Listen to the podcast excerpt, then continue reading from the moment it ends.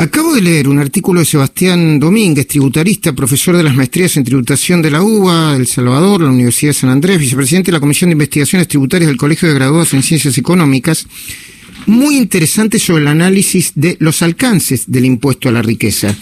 Es un paper, un, texto muy sencillo, que primero habla de los antecedentes y cómo se choca con otros impuestos, y luego habla de su confiscatoriedad, de su doble o triple imposición, de su supuesta inconstitucionalidad y todo lo que se le cuestiona al impuesto, que seguramente va a ser muy, muy litigioso. ¿eh? Si ustedes eh, analizan la cantidad de litigios que recibió, eh, que tuvo el Estado de jubilados, recuerden el caso Badaro, no les extrañe que este impuesto tenga un nivel de litigiosidad parecido en su intensidad, no sé si en su cantidad, y que llegue incluso en su momento hasta la Corte Suprema de Justicia. Sebastián Domínguez, muy buenos días. Julieta Tarrés, Luis Majul, desde la mañana de CNN, saludan. ¿Cómo va? Bien, bien. ¿Qué tal, Luis, Julieta? ¿Cómo están? Muy bien. Muchas gracias por llamar. Bueno, ¿nos explica, eh, Domínguez, eh, todos los cuestionamientos y las controversias que hay alrededor de este impuesto? Sí, sí, cómo no. Bueno, el, impuesto de por sí uno no puede decir es inconstitucional en general, sino que tiene que analizar en cada caso particular de los contribuyentes. Pero hay varios casos donde se va a dar esta inconstitucionalidad y en consecuencia, como muy bien usted decía, esto se va a judicializar y probablemente la recaudación que se espera no se vaya a lograr en el corto plazo. Y después habrá que ver qué termina diciendo la Corte. Acá hay varios principios constitucionales que hay que analizar.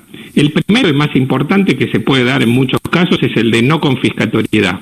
¿Por qué? Porque este impuesto, como todos sabemos, es análogo a bienes personales.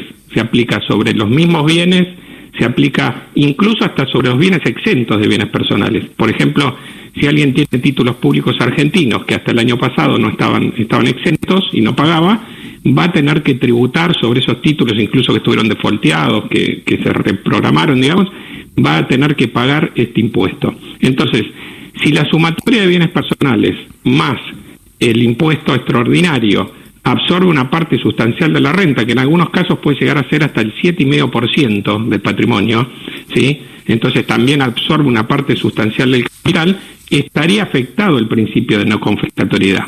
Y en consecuencia, la gran mayoría de los contribuyentes que estén en esta situación seguramente van a plantear esto. Después también hay otras circunstancias que se dan, que es la afectación del principio de igualdad que está en nuestra Constitución Nacional, que es si uno tiene, por ejemplo, 350 millones de pesos de bienes en el país, tiene que pagar 6 millones de pesos de impuestos. Ahora, si esos 350 millones los tiene en el exterior, tiene que pagar 9 millones de impuestos. ¿Me repite, me, repite Sebastián, por favor? Sí. Si uno tiene 350 millones de pesos de bienes en el país, paga 6 millones de pesos. Si uno tiene 350 millones de pesos en el exterior, el mismo monto, digamos, de bienes, tiene que pagar 9 millones de pesos. Entonces, es una penalidad al que tiene el dinero en el exterior de un 50% más del impuesto. Y eso no parece para nada razonable. Se pueden establecer escalas, pero no parece nada razonable. Y la ley contempla la posibilidad de repatriación. Ustedes recordarán que para bienes personales, el año pasado, para no aplicar la alícuota incrementada, se pedía una repatriación del 5% de, de los bienes. Eso no funcionó, prácticamente nadie estuvo dispuesto a repatriar porque tenía que dejar el dinero inmovilizado todo un año. Y bueno, ahora se pide que repatrien el 30% de los activos financieros. Que tampoco va a funcionar, supongo, ¿no?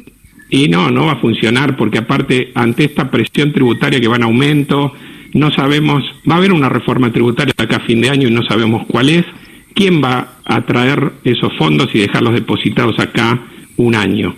Difícilmente suceda. Y después también hay otros principios más, que es el principio de no retroactividad. Eh, acá, ¿qué pasa? Esta ley se empezó a hablar de este proyecto allá por el mes de abril y recién se estaría sancionando ahora en noviembre. Entonces, hay, hay personas que lo que hicieron fue, quizás, pongámosle a alguien que tenía 300 millones de pesos acá en la Argentina, quizás era de avanzada edad, y decía, bueno, eh, doy en herencia, a, adelanto la herencia. Entonces, tiene dos hijos, le da 150 millones a cada uno. Entonces, al momento de la vigencia de la ley, ni el padre ni los hijos tienen más de 200 millones, con lo cual ninguno debería pagar. Sin embargo, la ley contempla una cláusula que dice que hay que ver si en los últimos 180 días hicieron alguna maniobra para evadir o eludir el impuesto. Y la realidad es que hasta ahora se podía hacer porque no había una ley que lo prohíba y la Constitución eh, permite a uno hacer lo que la ley no prohíbe. Con lo cual, si el fisco pretende aplicarla retroactivamente el impuesto, ahí también se va a estar afectando este principio de no retroactividad. Y en definitiva, todos estos principios, si se ven afectados, terminan vulnerando el derecho de propiedad, porque uno tiene que pagar un impuesto que no corresponde o más que lo que debería corresponder. Entonces, la realidad es que esto eh, sin duda se va a judicializar y eh, pareciera ser que eh, es más como una medida política implementar este impuesto y decir que paguen los que más tienen, pero tiene determinadas características que hacen que sea cuestionable. Muy bien. Sebastián Domínguez, le voy a hacer una pregunta personal. ¿Qué pajarito es el que tiene ahí cantando cerca suyo? estoy, estoy en Pilar y acá en el jardín están los pajaritos. Ah, pero es un pajarito ¿Sabe qué clase de pajarito es? No. No, no. Bueno, tampoco tampoco tiene obligación de decirme. Yo también tengo pajaritos en la cabeza y no no, no tengo la clase de pajarito. Pero como se escuchaba claramente el pajarito, le quería preguntar. Julieta Terrés le quiere hacer una pregunta, doctor. Bueno.